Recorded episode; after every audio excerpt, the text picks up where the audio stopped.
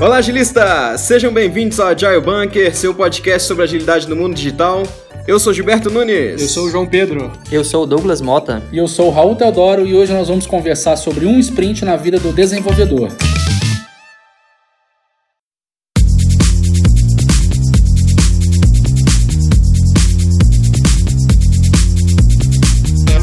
Dando continuidade então à nossa série sobre um sprint na vida de um profissional ágil, Hoje nós estamos recebendo aqui dois convidados, dois desenvolvedores front-end, para ajudar a gente a viver um sprint na vida do desenvolvedor. Sejam bem-vindos, João Pedro, Douglas Mota. Obrigado, Gil. Obrigado, Raul, pela oportunidade. Será muito bom discutir com vocês como é a vida de um desenvolvedor na, na, no mundo da agilidade. Obrigado, Gil. Obrigado, Raul, pelo convite.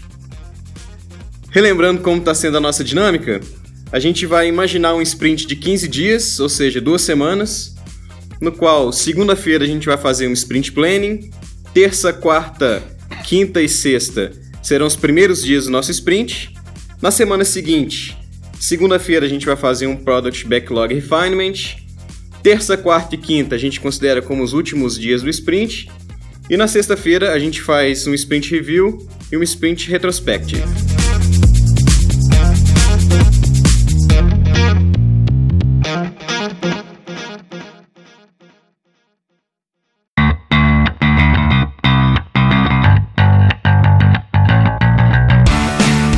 Começando então pela primeira segunda-feira, a segunda-feira da primeira semana, a gente tem uma sprint planning. A gente sabe que a reunião de sprint planning é a reunião onde o PO vai chegar com os itens de backlog, vai apresentar para o time de desenvolvimento. E como funciona essa interação entre PO, time de desenvolvimento? O que, que o time de desenvolvimento espera de um PO nesse momento? O time de desenvolvimento como um todo, ele espera que o PO ele tem o maior entendimento sobre o produto e, e é o maior valor que o time tem que entregar é, para aquele produto.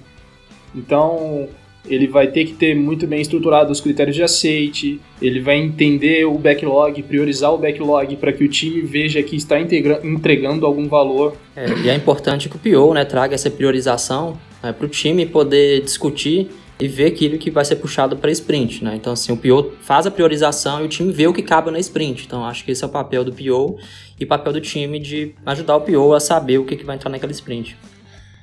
Legal. É, tem uma questão também que eu fico sempre na dúvida, é que o PO ele chega e apresenta os itens para o time dev, né?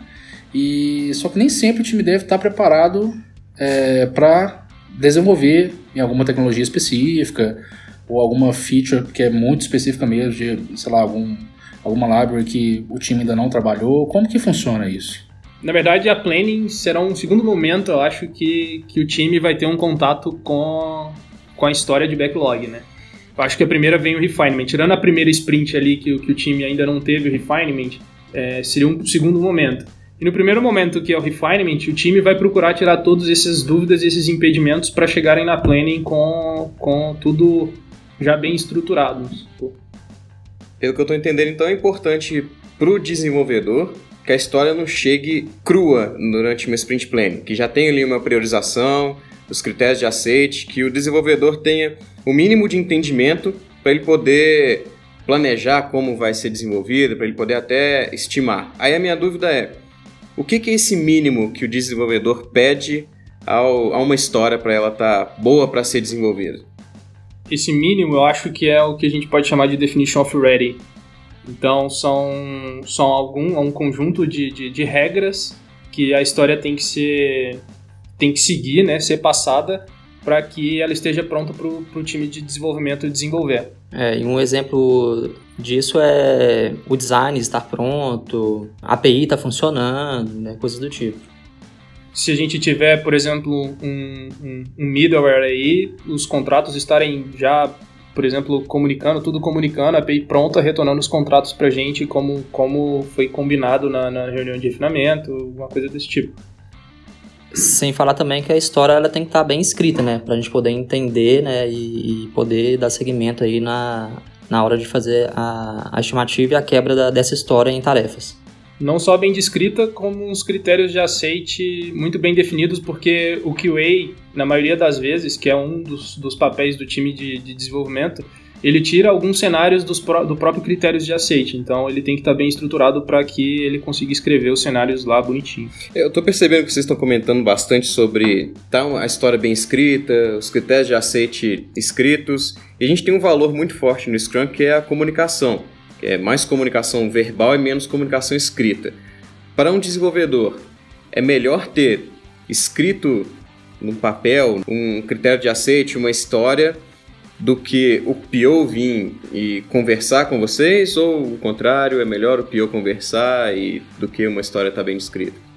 Os critérios de aceite estando escritos, né, em algum lugar que a gente possa ver, é, ajuda para a gente poder lembrar daquilo que a gente tem que fazer. Mas nada impede é, se a gente ficar com, com, dúvida em algum item, em, em, alguma tarefa, a gente recorra ao, ao PO, né, e, e, que ele esteja sempre disponível para nos ajudar a, a, entender melhor aquela tarefa. Mas é bom que sempre fique registrado em algum lugar para a gente não esquecer. Entendi. Não substitui, mas auxilia. A gente fala, a gente fala num dos valores do Scrum que é, é mais comunicação verbal e menos documentação. Mas assim, a, os desenvolvedores eles precisam de uma, de uma, de uma meio que uma documentação mínima sobre como aquilo deve funcionar, porque a gente precisa ter saber, na verdade, que passo seguir, porque todo mundo esquece. Então, o PO ele pode chegar, apresentar a história pra gente, mas a gente vai esquecer. Então, é, acho válido ter sempre bem descrito, pelo menos os critérios de aceite e quando, normalmente, né, quando o back-end ou design roda N mais 1, que a gente chama, né, na, na, na sprint, uma sprint à frente do time de dev, ter já os, os, o design já pronto e a, os contratos de API já documentados junto com os critérios de aceite. E, e, o legal também, é, num time Scrum, é que não existe time de Android, time de iOS ou time de QA. Né? É legal também se eu tiver com alguma dúvida, né, enquanto desenvolvedor Android, eu posso chegar né, no João, que é desenvolvedor iOS, ou então no QA, e a gente discutir mais também sobre essa feature antes de, antes de ir para o PO, né? Que às vezes a gente consegue ainda é, discutir algumas coisas ali que estavam obscuras e já chega, com, pro, é, já chega para o PO com, com algo mais consolidado para ele poder nos ajudar de forma melhor. É, ele chega na planning com mais, mais embasado tecnicamente sobre aquele, aquela feature que vai ser desenvolvida. Correto. Vocês falaram o que vocês esperam do PO durante a Sprint Planning, o que vocês esperam de um Scrum Master durante a Sprint Planning? Na verdade, é, é, na minha visão, assim, né? Eu espero que, que o Scrum Master ele tente fazer com que as pessoas mantenham foco na reunião. Ou seja, time box, não sei, talvez ele próprio possa trazer algumas dinâmicas de, de, de planning, vamos dizer assim, alguma dinâmica para a gente separar as tasks ou alguma dinâmica diferente que, que deixe a reunião menos chata, conseguindo manter a galera no foco e, e em um objetivo único. O Scrum Master nos ajuda também na questão da, das tarefas, quando a gente vai quebrar uma história, né? Às vezes a gente quebra lá é, uma tarefa e conversando assim a gente vê que essa tarefa vai durar mais que um dia e o papel do Scrum é nos ajudar e orientar. Ó, essa tarefa ela realmente cabe dentro de um dia. Se você vê que essa tarefa passa de um dia, tenta quebrá-la mais um pouco, né? Pra gente poder ter o um, um, um, nosso burn down, pra gente poder visualizar ele de forma melhor. Então, se ele nos ajuda, nos orienta, até mesmo quanto as ferramentas né, que a gente utiliza, né? Seja ela qual for, um Gira, um Trello. Então, assim, ele nos auxilia a seguir né, as práticas do Scrum de, de forma correta. Pô, Douglas, e, e quando que vocês sabem o quanto dessas testes quebradas, o quanto dessa história aí que vocês conseguem puxar para sprint? É legal sua pergunta. É, aí vai também né, da senioridade do time, né, de quantas pessoas um time tem, né, para a gente poder saber direitinho quanto que a gente consegue puxar para essa sprint. Né? Então, assim, a gente leva em consideração é, o que está descrito na história, o que pior passou para a gente, a gente pensa é, no baixo nível, na nossa tecnologia mesmo, né? Ah, se eu for fazer essa tela aqui, que tem uma lista, né? Quanto tempo que eu vou gastar? E isso baseado em sprints anteriores, né? Baseado na experiência que a gente já tem, a gente consegue estimar um valor para aquela tarefa, né? É, então, assim, como falei, depende da senioridade do time, né? Se for um time mais sênior, que já é, conhece é, muito da plataforma que está desenvolvendo, ele vai conseguir puxar mais coisas do que um time é, menos sênior, por exemplo. Então, assim, isso vai muito do time e do conhecimento do, do, time mesmo sobre o que ele consegue fazer, entregar durante aquele período de tempo.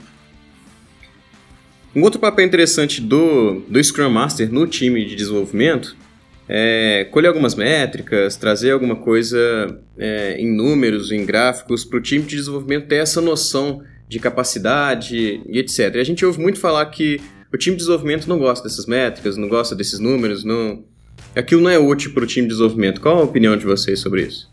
Bom, vou falar por experiência própria que eu já trabalhei em times, tanto times que, tanto times que rodavam é, colhendo essas métricas a, a fundo e em times que não colhiam métricas, tá? A minha opinião é que vai muito da maturidade do time. É, então, se, se você tem um time muito sênior que já sabe verificar, ver que cabe no olhômetro, um time mais é, que já está rodando há mais tempo, que, sei lá, que já tem tudo estruturado, talvez medir não seria, será, não seja preciso. Não que seria ruim, mas que não seja preciso. Mas em um time que ainda está crescendo, um time mais maduro, eu acho que é. Que, menos maduro, desculpa. Eu acho que é, que é importante realizar esse tipo de métrica mais particionado, né? Legal, é, isso que você está falando é, é, mais ou menos o seguinte: quando você está é, tá na, na fase da descoberta, você mede para saber quanto você consegue entregar. Quando você já está na fase mais madura de entrega, talvez você não precise descobrir mais, ou seja, é o que você falou. É fazer, é. fazer, fazer. Exato, mas tem, tem um porém aí que eu acho que é uma métrica que é, que é bem interessante, eu acho que não só para o time, como para todo mundo, que é a velocity. É, que é quanto, quanto o time tem em média de entrega em complexidade, pensando em story points por, por sprint. É, então, a Velocity ela vai, vai falar quanto que o time entrega, independente se ele for maduro, se ele for júnior, enfim, ele, ela vai falar. E vai poder ter mais um, um, um, parâmetro mais assertivo na hora de entregar as sprints. Sim, a, a métrica Velocity ela, ela tende a ficar constante depois de um tempo, né? Então, logo no começo de um projeto, o time costuma variar para cima ou para baixo do que ainda não sabe né, pegar, porque ele está descobrindo o produto. E com o passar do tempo, isso vai equalizando ali, vamos dizer. E, e é o que você falou: quanto mais isso tiver claro para o time, né, talvez seja mais fácil saber o que precisa ser puxado para sprint. Beleza, então a gente viu o que, que o time de desenvolvimento espera do PO, o que, que o time de desenvolvimento espera do SM.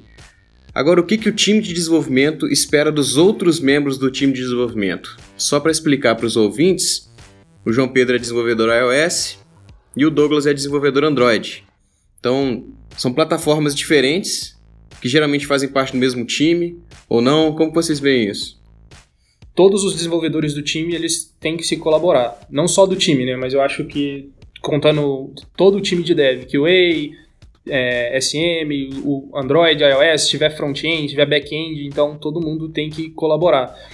É, mas a gente pode cair em casos onde eles se colaboram, mas eles não necessariamente precisam rodar juntos. Então a gente pode ter, por exemplo, é, features iguais em iOS e Android, mas com complexidades diferentes é, para as duas plataformas. E aí a gente pode cair em caso que faça sentido é, os dois times, de, de, vou chamar de dois times diferentes, rodarem diferentes porque eles teriam velocities diferentes. Você diz um time que vai desenvolver para iPhone e um time para desenvolver para Android. Exatamente. Eu acho que pode ter casos, não só Android, mas pode ter casos que o front-end também é muito mais complexo do que o front-end web, agora que eu falo, muito mais complexo do que Android e iOS, então ele seria diferente, mas o produto em si poderia ser o mesmo. Então a gente percebe que aquele Scrum by the Book, que o time é um só, único e todo mundo junto, andando junto, na prática geralmente não funciona muito bem. Não diria geralmente, mas pode ter casos onde são diferentes, entendeu? É, a gente pode ter casos onde as duas plataformas têm a mesma complexidade, mas a gente pode ter casos onde que fazendo uma plataforma é muito mais fácil do que fazendo a outra. É, é isso que você falou me intriga um pouco, porque o Gil lembrou bem aí que é um time Scrum sendo junto e tudo mais. E se a feature tiver que ser entregue é, numa mesma release, por exemplo, faz diferença separar? É, então, igual eu falei, pode ter casos onde faça sentido as duas plataformas é, rodarem separados. Em outros casos, onde você quer garantir que a, a mesma feature seja entregue na review aonde para as duas plataformas, ou seja, eles, é, isso deveria estar na nossa definition of done, aí já não faz sentido, entendeu? Isso é legal também porque durante a planning tem dois cenários né, que pode acontecer e eu já trabalhei em projetos em que isso aconteceu. Durante a planning a gente conversa com o PO e a gente vê que uma feature no Android é menos complexa do que no iOS. Então a gente não puxa muitas features, a gente puxa a feature para poder entregar o definition of done, a gente não passa na frente do, do iOS. E aí a gente fica um pouco mais de folga na sprint, mas a gente pode pegar bugs, pegar algumas coisas que ficou da sprint passada e a gente consegue entregar é, as features ao mesmo tempo. E pode acontecer também, né, se já uma das duas plataformas, uma das duas frentes estiver na frente, próximo sprint a gente fica fazendo correção de alguma coisa ou fazendo alguma melhoria né, do aplicativo, enquanto a outra frente chega e alcança a, a frente do Android, por exemplo. Então aí a, gente, a partir desse momento a gente consegue andar junto novamente. Voltando um pouco na sua pergunta, Raul, é, eu acho que esse tipo de decisão vai muito mais na decisão de negócio, tá? É, do que o PO tá, tá querendo entregar de valor. Pode ter caso que ele quer lançar Android primeiro, depois iOS, ou iOS primeiro e depois Android, e aí faz sentido ter as duas frentes separadas. Bacana, olha só quanta coisa a gente já viu e a gente está só na reunião de planejamento. E a gente ainda nem entrou no core mesmo da reunião, que é fazer o planejamento. Deixa eu perguntar para vocês. É, a gente vê em muitos times Scrum realizar como se fossem duas sprint planning. Uma sprint planning onde o PO passa para o time de desenvolvimento quais são as histórias e explica. E uma outra sprint planning que o time se junta para pegar essas histórias e quebrar em atividades menores. E a gente já viu também alguns times que simplesmente não fazem a segunda parte, que preferem não quebrar as atividades, as histórias em atividades menores. Como que funciona isso para o desenvolvedor? Essa quebra de atividades, se tem vantagens, se não tem, quais vantagens e desvantagens dessa, dessa quebra? Bom, Joe, naquele time que, que eu acho, na minha visão, quebra a, a história em tasks que normalmente são deveriam durar pelo menos no máximo um dia, o time e o SM conseguem ter uma visão um pouco mais assertiva com relação à entrega de valor. Aquele time que ele roda sem, sem fazer as tasks, sem fazer as, as tasks da história, ele pode ter, pode ser que ocorra é, um, um, vamos dizer assim, é, é, mais uma incerteza mesmo, porque a gente faz uma estimativa, né? Então pode ser que na hora de eu quebrar as tasks ali, eu tenha, sei lá, uma visão muito melhor da, da história do que ela realmente é. É, isso que o João falou realmente é, é muito importante, né? É, varia do time, de maturidade, varia de quantas pessoas tem no time também. Por exemplo, se no Android tem mais de uma pessoa, então é legal a gente quebrar as tarefas e colocar isso visível, né? É pra gente poder acompanhar o que o outro está fazendo. E é interessante também, como o João já falou, para as métricas também, né? Depende também muito do, do cliente, né? Que, que a gente está trabalhando. Às vezes é um cliente que gosta de ver lá as métricas, gosta de, de olhar questão de, de documento, né? E isso ajuda muito para o SM, para o PO. É, outra coisa também que é interessante que o João falou é a questão se você quebra as tasks ali durante a planning, é, você consegue pensar de fato né, o, que, que, você, o que, que você vai fazer antes de começar a fazer. Porque tem time que roda ali sem quebrar as tasks e vai cadastrando as tasks durante o desenvolvimento. Pode ser que ele deixou de pensar alguma coisa que ele pensaria lá atrás e aí ele já não consegue mais entregar a sprint. Então acho que quebrando essas tarefas no início, conversando com o PO, conversando com o pessoal de QA, conversando entre as frentes mesmo, Android e iOS, para entender, né, pra, questão de história e complexidade da história, não com relação à complexidade de plataforma, acho que ajuda muito, né? Pelo menos ao meu ver, ajuda bastante a gente quebrar as histórias no início e já colocar isso visível para a gente poder é, conseguir avançar na sprint de forma mais tranquila. É como se durante a própria planning vocês já estivessem ali escrevendo o algoritmo da solução que vocês vão dar para aquela feature, só que todo mundo pensando junto e anotando ali nos post-its. Exato, é, para mim fica muito mais fácil e nada impede também de, durante a sprint, a gente colocar alguma tarefa que a gente não pensou, né? Então a gente tem aí um, uma margem de tarefas não planejadas, né? É, mas quanto menos não planejadas, melhor, né? A gente vai conseguir uh, atingir o objetivo da sprint no tempo que a gente se propôs a entregar as tarefas. E para fechar a planning, a gente sabe que quem decide, quem tem o poder de decidir quantas features vão entrar nesse sprint backlog é o time de desenvolvimento. É, mas também a gente sabe que o product owner ele vai querer sempre mais e mais e mais, até por uma questão de mercado, e esse é o trabalho dele. Como que isso funciona para vocês? A minha visão é, é a seguinte, né? Eu, eu sei que, que, que o PO sempre vai querer mais valor, né? Até por determinado cliente também, ou sei lá, alguma deadline. Mas eu acho que o time, time de dev, ele sempre tem que bater o pé e buscar por qualidade, porque o gasto maior de desenvolvimento agora é um, menos, é um menor gasto de desenvolvimento lá na frente. Então ele não pode deixar de bater o pé por qualidade. Seja de arquitetura, seja de teste, seja de, de, de complexidade, de, disso é, é a minha visão. É, realmente é isso. A gente, time, a gente tem que realmente mostrar para o PO que a gente quer entregar é, qualidade, né? Porque não adianta nada a gente entregar, entregar, entregar e chegar lá na frente a gente tem que voltar e corrigir o que a gente deixou passar e a gente sabe que é, o custo da manutenção né, de algo que poderia ter sido bem feito, ele é muito maior do que se a gente tivesse feito bem feito no, no início.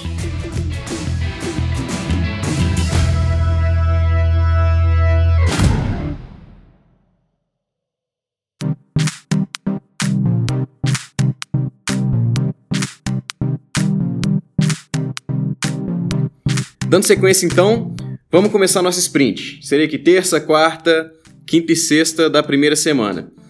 É, vamos pensar numa reflexão aqui. Chega no começo do, do sprint, logo nos dois, três primeiros dias, o time de desenvolvimento percebe que a estimativa feita na sprint planning não foi muito boa, que vocês não vão dar conta de fazer o que vocês prometeram fazer durante a sprint planning. Como deve agir nesse momento? Levando, levando para esse lado, Gil, e voltando um pouco da planning, que a gente não poderia sair da planning sem isso, seria o objetivo da sprint. Então eu acho que o time de dev ele tem que levantar a mão pro SM, para PO, falar, cara, a gente não vai entregar, a gente subestimou a, a, a história, mas como que a gente pode fazer de um jeito diferente para conseguir entregar o valor pro, pro cliente?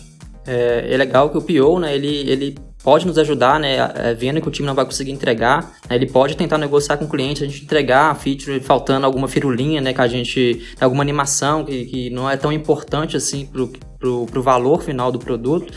É, então, o PO conseguindo negociar isso, a gente deixa de fazer essas firulinhas, né? A gente consegue fazer essas firulas nas próximas sprints e aí a gente tenta entregar a, a sprint dessa forma é aquela, aquela famosa frase da agilidade, né? Como resolver o problema do cliente com o menor custo possível.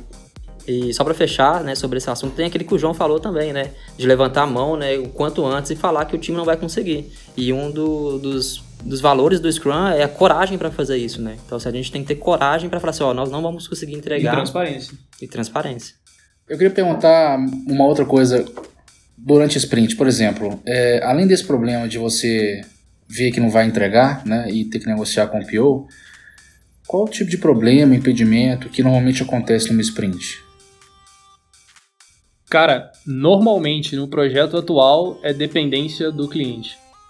Então a gente tem algum tipo de dependência, como a gente pode prestar serviço também, a gente tem algum tipo de, de acesso que não, que não tá ok para a gente começar a desenvolver é, se o repositório ficar no cliente ao invés de ficar na nuvem, então a gente precisa de acesso, a gente precisa de VPN. Isso tudo é, é, são coisas que podem gerar impedimento para a gente atingir o valor no final.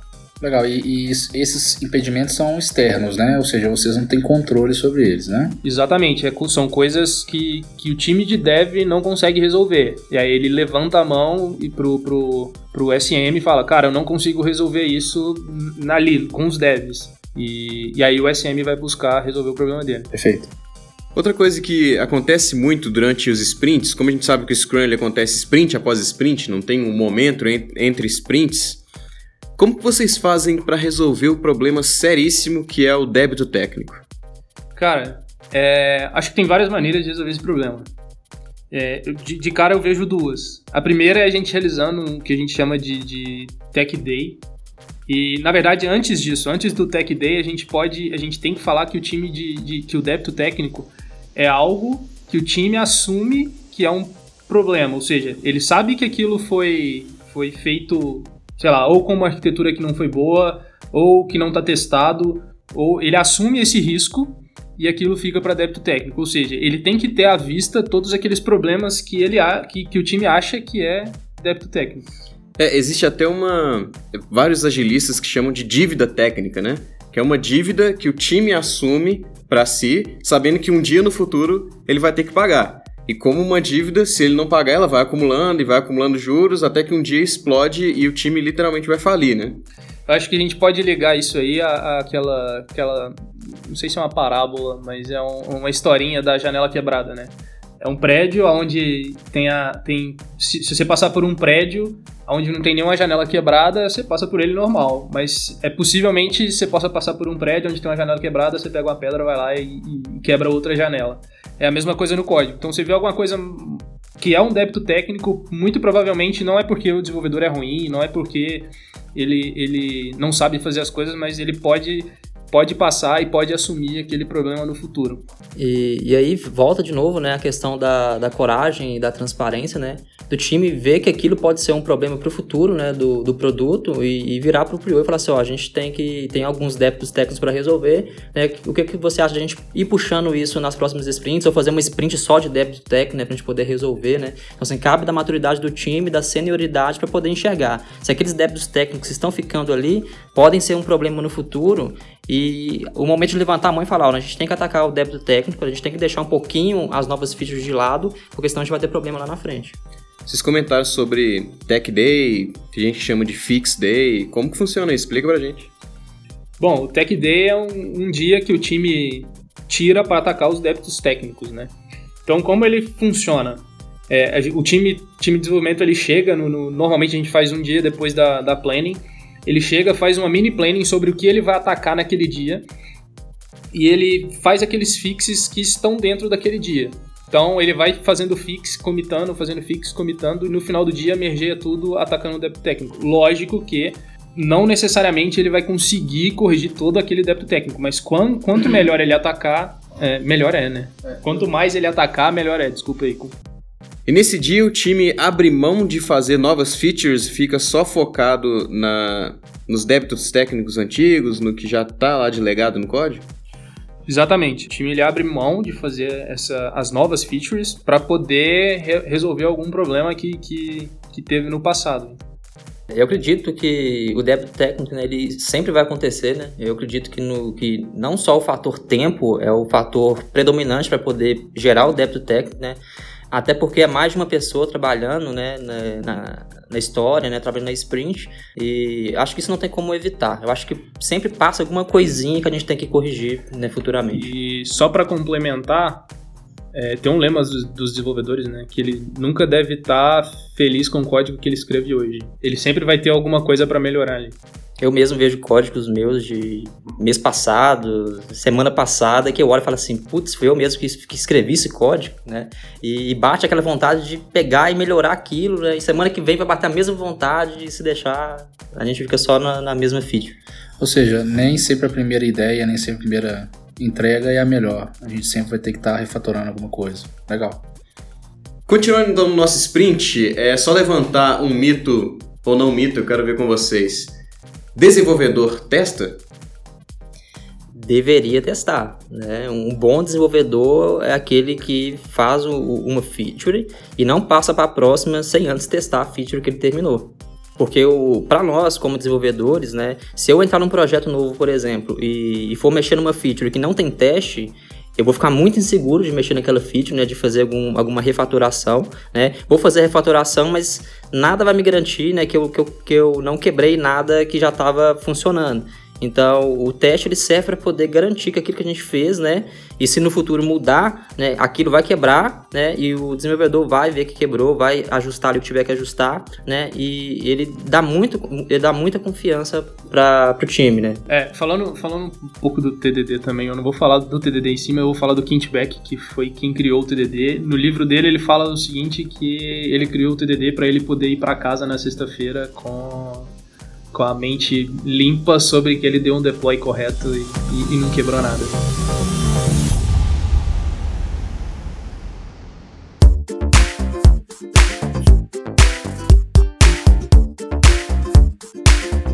Terminada então a primeira semana, começamos agora na segunda-feira da semana 2 e a ideia é a gente ter um refinamento de backlog como deve ser a atitude de um desenvolvedor durante um Product Backlog Refinement?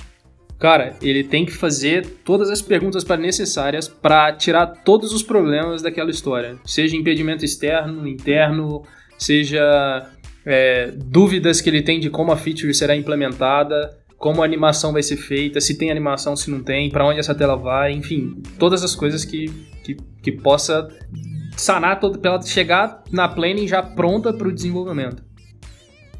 E, e, o legal é que no Refinement tá o time completo, né? É, tá o PO, tá o SM, tá o, o, os devs, tá os QAs.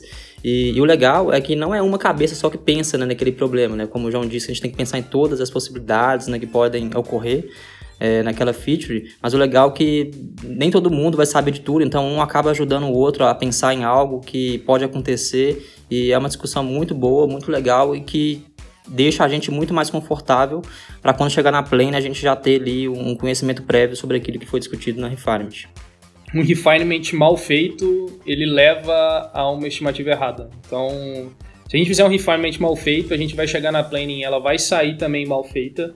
Mal feita que eu falo é, ela vai sair subestimada e pode ser que a gente não entregue valor no final do sprint e pode ser que isso aconteça várias vezes. Então, a, o refinement ele tem que ser muito bem feito para que para que esse tipo de problema não ocorra. E um, um antipadrão disso é, é fazer refinement, obviamente, sem o time completo, né? Que é o que o Douglas falou. Tem que ter todo mundo lá, ou seja, todo mundo pensando na mesma história, na mesma ficha, nos mesmos critérios de aceite. É, e o que eu vejo muito acontecer é a gente fazer refinement, né? E todo mundo aí disperso, todo mundo discute, todo mundo fazendo brainstorm, mas aí quando chega na planning, né, ninguém lembra daquilo que foi discutido na refinement. Então é importante né, o time né, ter consciência do, daquilo que está sendo dito e nesse momento abrir ali um, um, um, bloco de notas ali, um overnote ali, começar a anotar né, tudo aquilo que foi discutido na refinement para poder chegar na planning e no momento ali do esquecimento puxar lá essa nota e lembrar do que foi discutido, né, os pontos importantes, né, isso ajuda bastante. Um outro ponto importante é que você não pode ter histórias pré-definidas para o refinement. Ou seja, é, o refinement ele pode acontecer a qualquer hora, a qualquer momento no sprint, quantas vezes o PO quiser. Então, todas as dúvidas têm que ser sanadas daquela história, mas eu não posso chegar com 10 histórias e falar assim, a gente precisa refinar essas 10 hoje e passar tudo correndo. Ou seja, ele tem que ser bem feito no final. É, até porque o tempo da, da refinement é limitado, né? O pessoal fala em coisa de 5 a 10% do tempo do time de desenvolvimento no sprint de 15 dias, trabalhando 8 horas por dia. Dá algo ali, a gente costuma usar 2 horas, Nunca vi time usando 4 horas. Já vi times usando uma hora de, um, de uma quarta-feira, uma hora de uma outra quarta-feira. Nesse nosso sprint imaginário seria, como a gente está fazendo na segunda-feira, seriam duas horas dessa segunda-feira.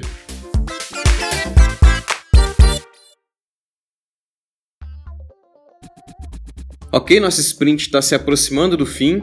Agora a gente tem terça, quarta e quinta-feira da segunda semana. Como que funciona para o time de desenvolvimento esses últimos dias? O que, que eles se preocupam mais? O que, que é importante ter sido feito? O que, é importante fazer para a gente estar pronto para entregar esse incremento de produto ao fim do sprint? É, então, uh, ao meu ver, nesses dias uh, o burn down já tem que estar tá aproximando, não só o burn ball como o scrum board, ele pode estar tá com as tasks já aproximando do, do, do, fim, ou não do fim da sprint. O fim da sprint é lógico que é o nosso, o nosso ideal de entrega de valor, mas do objetivo da sprint, que nem sempre é tudo que, que, que cabe na sprint. E caso alguém esteja, sei lá, ocioso, alguma coisa do tipo, ele pode fazer um swarm, é, ajudar ele a, a, na task que ele está travado, alguma coisa desse tipo. É, e complementando também o que o João falou, né, se, se o time, né, se a gente tem no projeto um CI né, configurado, né, a gente já pode ali no, no, nessa última semana de sprint gerar um, uma versão de alguma coisa né, para o ambiente de homologação é, para o PO, para o design, dar uma olhada ali naquilo que foi desenvolvido, porque esses três, esses dois, três últimos dias a gente ainda consegue corrigir alguma coisa que ficou meio desalinhada ali, questão de design, ficou faltando alguma informação, né? Então, assim, é importante também a gente conseguir gerar esse incremento aí para colocar pelo menos na mão do PO, do design, do, do time, mesmo poder verificar se tem algum problema, para a gente poder tentar é, corrigir antes do final do sprint, né? É, eu acho que o CI não só é importante no final, na, nessa, nessa parte final, mas como durante toda a sprint. Então, o feedback constante pra gente é sempre bom. É exatamente por isso que a gente faz sprints de, de 15 dias para ter as reviews e feedbacks constantes. Então o CI ele ajuda nisso também. Ele pode, a partir do momento que as features forem, forem sendo implementadas, o designer ou o PO, que, que são mais o QA, eles já podem ter versão para fazer testes complementares, como testes manuais, é, testes visuais lá da, da, da, PO, da, da PO e da, da designer. é, a designer vendo mais o layout e a PO validando mais o negócio mesmo é, durante toda a sprint e a gente consegue corrigir isso e entregar o valor corretamente no final dela. É, muito bom sobre essa questão aí de pipeline, CI, CD. E se a gente fosse falar de um, de um ambiente mais físico, assim, né? A gente é, viu que essa é uma prática do, do XP, por exemplo, de uma boa engenharia também, é ter um ambiente saudável, por exemplo. O que, que é um bom ambiente de trabalho para vocês? É, um bom ambiente de trabalho é é um ambiente onde o time se dá muito bem, né? É onde você chega e você se sente feliz e, e, com prazer de trabalhar, porque você se dá bem com todo mundo, é, você consegue respeitar as diferenças dos outros, as pessoas conseguem respeitar as, as suas diferenças. Né? É você ali, se você tem algum problema, é, a outra pessoa chegar perto de você e tentar te ajudar, fazer um swarm e não ficar, né, às vezes, ah, criticando, aquela pessoa não conseguiu entregar, né? Isso pode ocorrer muito em times de, de Android e iOS, né? Tipo assim, ah, o Android quer entregar primeiro, ah, o iOS quer entregar primeiro. Então, assim, um ambiente bom é aquele que o time, independente se é iOS, Android, QA, todo mundo é, corre para uma mesma direção, né? Todo mundo se abraça, né? É, conforme o, valor do Scrum mesmo, né? Que é um time mesmo ali se abraçando para poder cumprir o objetivo da sprint. Você falou de Swarm, né, Douglas? O que, que é Swarm? É quando você senta do lado do, de outra pessoa e ajuda ele a, a desenvolver a feature dele. Né? Não importa se, se essa outra pessoa é, do, é da, da mesma plataforma que você desenvolve, né? no meu caso Android. Né? É, eu sentar às vezes do lado do João ali com a iOS, mesmo não conhecendo a fundo a plataforma que ele trabalha, mas eu posso ajudar ali com alguma ideia, né? olhar para o código ali, às vezes achar algum problema ali. É, é esse ato realmente de sentar, de parear, para poder tentar resolver aquele problema. Só, só complementando o que o Douglas falou, é, swarming é um termo do inglês que, que significa o movimento do, do, do enxame de abelhas, o movimento do cardume de peixes, que todos eles estão indo a um único objetivo juntos. Então, é, igual o Douglas falou, eu posso sentar do lado dele mesmo não sabendo a plataforma, mas eu tenho um conhecimento de lógica, eu tenho o, o, o nosso Google na frente que a gente consegue fazer uma pesquisa rápida para conseguir tirar o impedimento dele e ajudá-lo a atingir o objetivo. Outra coisa é que nos times ágeis eles são multidisciplinares e eles deveriam pelo menos ter em mente uma segunda linguagem. Então, não que ele seja é, pró na linguagem, mas que ele deva conhecer uma outra linguagem para poder exatamente cair nesse tipo de, de situação.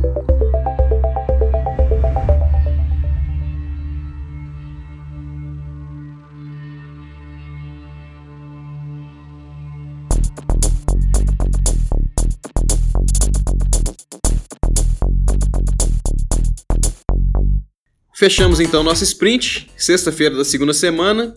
Vamos fazer nossa sprint review. O que, que o desenvolvedor faz durante a sprint review? Como ele deve agir? A minha visão, ele deve obter feedback, ele deve ficar atento ao feedback que o cliente está passando sobre o produto. Além disso, em alguns casos, é, a review não é só apresentada pelo PO. Cada, cada desenvolvedor é, de cada plataforma pode apresentar o que foi desenvolvido naquela sprint e no final ele deve ficar atento aos feedbacks. E antes de apresentar, vocês ensaiam? Como que funciona? Então, é, na verdade não tem um ensaio, mas a gente faz uma apresentação em PowerPoint dizendo tudo tudo que foi feito naquela sprint por cada separada por cada normalmente, né? Separada por cada é, tecnologia, vamos dizer assim. Então, para ficar mais fácil do, do cliente saber o que foi desenvolvido, até mesmo para saber onde ele está pagando. Então, DevOps fez aquilo, Android fez isso, iOS fez aquilo, designer fez isso e boa. E o legal também é que não é só a apresentação, né? O legal é que a gente chega lá, a gente apresenta, a gente passa a apresentação, né, mostrando para todo mundo que foi desenvolvido. E é legal no final a gente colocar o dispositivo na mão do stakeholder, né, na mão dos clientes que estão lá, é, para eles sentirem, né, ter experiência de, de, de, como é que tá ficando o produto. E dessa forma eu acredito que eles consigam dar um feedback melhor, né, se eles mexerem ali, fuçarem mesmo o aplicativo. Bom, agora me conta, e se ele der um feedback negativo?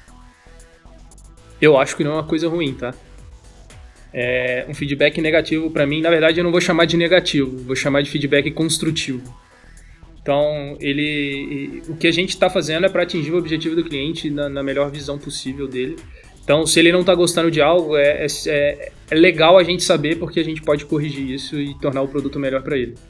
E, e isso é o legal do, do Scrum, né? A cada duas semanas ali, a gente entrega um incremento na mão do, do nosso cliente e de acordo com os feedbacks, a gente já pega esses feedbacks, já coloca no backlog novamente, a gente prioriza, né? O PO prioriza, a gente já tenta corrigir isso o mais rápido possível, né? Eu diria ainda mais, eu diria que é o mais legal do ágil, né? Que é você responder a mudanças. Correto. Rapidamente. Rapidamente.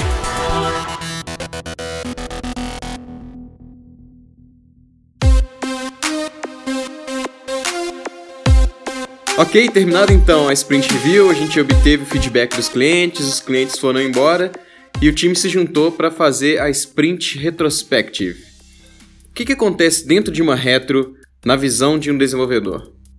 Cara, é, é onde a gente vai ver onde foi os maiores pontos de dor durante a sprint passada, ver o que foi de errado e o que, podia, o que pode melhorar. É, eu acho que a gente não deve sair, além de ver isso, a gente não deve sair dessa reunião sem plano de ação, porque senão a gente nunca melhora. A retro é o momento do time, né? É o momento onde o time tem que expor ali as dores, né? O que de ruim aconteceu na sprint. É importante também, não só o que de ruim aconteceu na sprint, né? O que de bom também aconteceu na sprint, o que o time quer é, e, o que, e o que o time quer continuar uh, durante as próximas sprints. E, e é legal também, né, durante, de, durante a retro, o, o SM, né? Não só o SM, o time também pode ter esse papel, mas o SM sempre traz algumas dinâmicas, né? Que ajudam o time a se comunicar melhor, ajuda o time ali a colocar às vezes num quadro né, os pontos de dores, né, os pontos de melhoria, né? A gente consegue visualizar aquilo, a gente consegue discutir e chegar num plano de ação que também é documentado, né? E esse plano de, esses itens que vão para o plano de ação, eles também é, podem entrar é, como um backlog da sprint, a gente verificar esse, esse item durante a sprint para ver se a gente realmente está melhorando, se a gente está realmente atingindo esse plano de ação. É, você falou sobre melhoria como um time, né? A gente está falando de pessoas, então. É, quais outros aspectos assim de melhoria a gente consegue puxar para essa retrospectiva? É, eu acredito que aspectos técnicos também. Né? A gente consegue enxergar ali é, olhar para nós mesmos e ver, ó, aquilo que eu desenvolvi, eu acho que tecnicamente eu não fui muito bem, então eu vou levantar esse ponto, né, e vou colocar como plano de ação, né, vou sugerir, sugerir como plano de ação, é, estudar um pouco mais sobre aquilo que eu, que eu, que eu sofri, né, durante a sprint passada, né, vou fazer um curso, vou procurar um, um tech lead, né, então a, além do aspecto pessoal, também tem um aspecto técnico. É, eu, eu vi dois pontos, então, principais, pessoas e, e as ferramentas, né, a parte técnica a gente também consegue melhorar o processo em si, seja ele Scrum, Kanban, o que for? É, tem até uma dinâmica que eu já passei que é processo, pessoas e ferramentas. Então, é, dá para dá melhorar todo o processo em si. E reuniões que, que, que, apareceram no meio, ou reuniões que vocês não estão gostando, ou a dinâmica que você não gostou, dele tá gastando mais de 15 minutos, é, enfim, é, esse tipo de, de, de coisa também dá para melhorar no processo é importante, né, com relação a, a, ferramentas, né? Pode acontecer também de durante a sprint o meu computador dar algum problema. E eu não preciso esperar necessariamente a retro para poder levantar a mão, né? Eu levanto a mão lá atrás, mas na retro é, é o lugar onde eu vou é, reforçar isso, né? Eu vou colocar aquele item ali, né? Eu vou levantar que meu computador está com problema e pro, pro SM nos ajudar, né? A, a, resolver esse problema. Às vezes é um problema externo que, que, nos tá, que não está na altura e não deve desenvolver, é, resolver, o, o SM nos ajuda nesse ponto. E o último ponto também sobre a questão da retro é, é que o time é, ele se motiva, né? Então, assim, é muito importante você ter ali no time uma pessoa que, que vai motivar a outra, né? Que, que vai se motivar, né? A gente não tem que ficar esperando isso de, né, de, de pessoas externas, né? Então, se assim, o time ele tem que saber se motivar. Então, nada impede de, de eu ver que o, que o João fez um trabalho muito bom, chegar para ele na reta e falar, João, parabéns, né? Você fez um trabalho muito bom, né? Agradecer né, os membros ali da, da equipe por ter te ajudado em alguma coisa da sprint. Então, é, é levantar as dores, mas também é, colocar em, em pauta a, a questão do, dos elogios, né? Acho que isso é muito importante para um time continuar sendo saudável. Então, se tiver uma pessoa que tem essa capacidade, né, que tenha é, esse perfil, né, é muito bom para o time em si.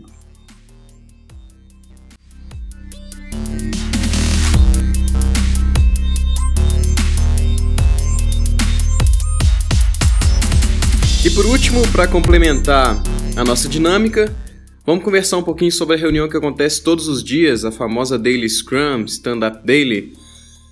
O que, que o time de desenvolvimento faz durante essa reunião e qual a importância dela?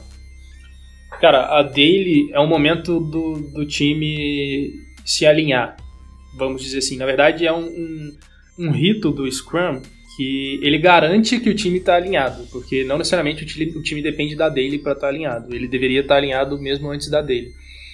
Mas o time se alinha, é, vê o que, que ele que ele está fazendo, o que, que ele vai fazer e se ele tem algum tipo de impedimento. Lembrando, não precisa esperar dele para levantar a mão e falar que tem um, um tipo de impedimento. É, na hora que o impedimento surgir, levanta a mão e, e fala assim, não, não tô com um impedimento aqui que, que eu como time não consigo resolver.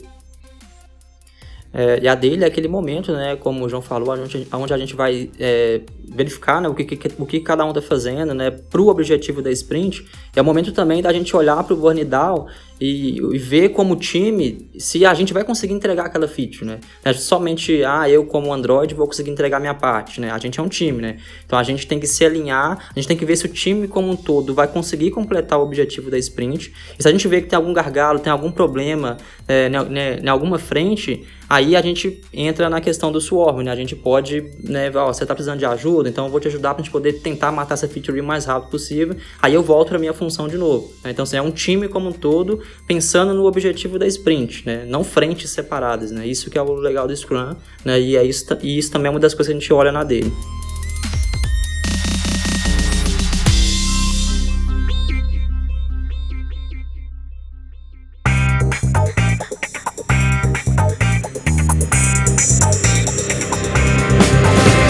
Muito bem, percorremos então um sprint na vida dos desenvolvedores. Queria agradecer muito João Pedro, ao Douglas pelo tempo disponibilizado aqui para o nosso humilde podcast. Últimas palavras? É, eu queria, queria agradecer o Gil e o, e o, e o Raul. É a primeira vez que eu faço um, um, podcast, que eu participo de um podcast, então foi, foi, foi bem legal. E deixar aí uma, um, um assunto futuro para vocês, que é como entregar remoto com Scrum. É, eu agradeço demais, né? Assim como o João, é a primeira vez também que eu participo, né, de, de um podcast. Fiquei muito feliz, né, pelo convite, né? Me senti muito lisonjeado e quero parabenizar pelo projeto que vocês estão fazendo. Está muito legal, eu acompanho todos os podcasts e eu quero deixar aqui um incentivo que vocês continuem nessa pegada. É, para completar, o, o, Douglas tem um canal no YouTube, que é o Douglas Mota, barra Douglas Mota? Isso. Legal. É, Douglas.mota. Douglas.mota, que ele ensina sobre desenvolvimento, Android, o que mais? Isso, é, a, o canal é focado no, no desenvolvimento em geral, né? Então eu comecei gravando algumas aulas sobre lógica de programação, né, para quem está começando na área de desenvolvimento. E ultimamente eu tenho é, colocado lá vídeos sobre desenvolvimento Android. Então se vocês quiserem, né, aprender alguma coisa e acessem lá o meu canal, né, e, e deem lá seus feedbacks para poder fazer o canal crescer e melhorar cada vez mais. É, eu não tenho um canal como o Douglas, mas eu posso deixar aqui o, o, a única rede social que eu tenho, que é o LinkedIn. Quem quiser adicionar é só procurar por João Pedro Souza lá, que, que pode adicionar, não tem problema. Muito bom, eu queria agradecer vocês dois, assim, dicas excelentes. Né? Espero que os ouvintes aí curtam bastante e, se possível, apliquem, né? Sempre que possível, mesmo. E façam testes. Muito obrigado, pessoal. Então, até a próxima.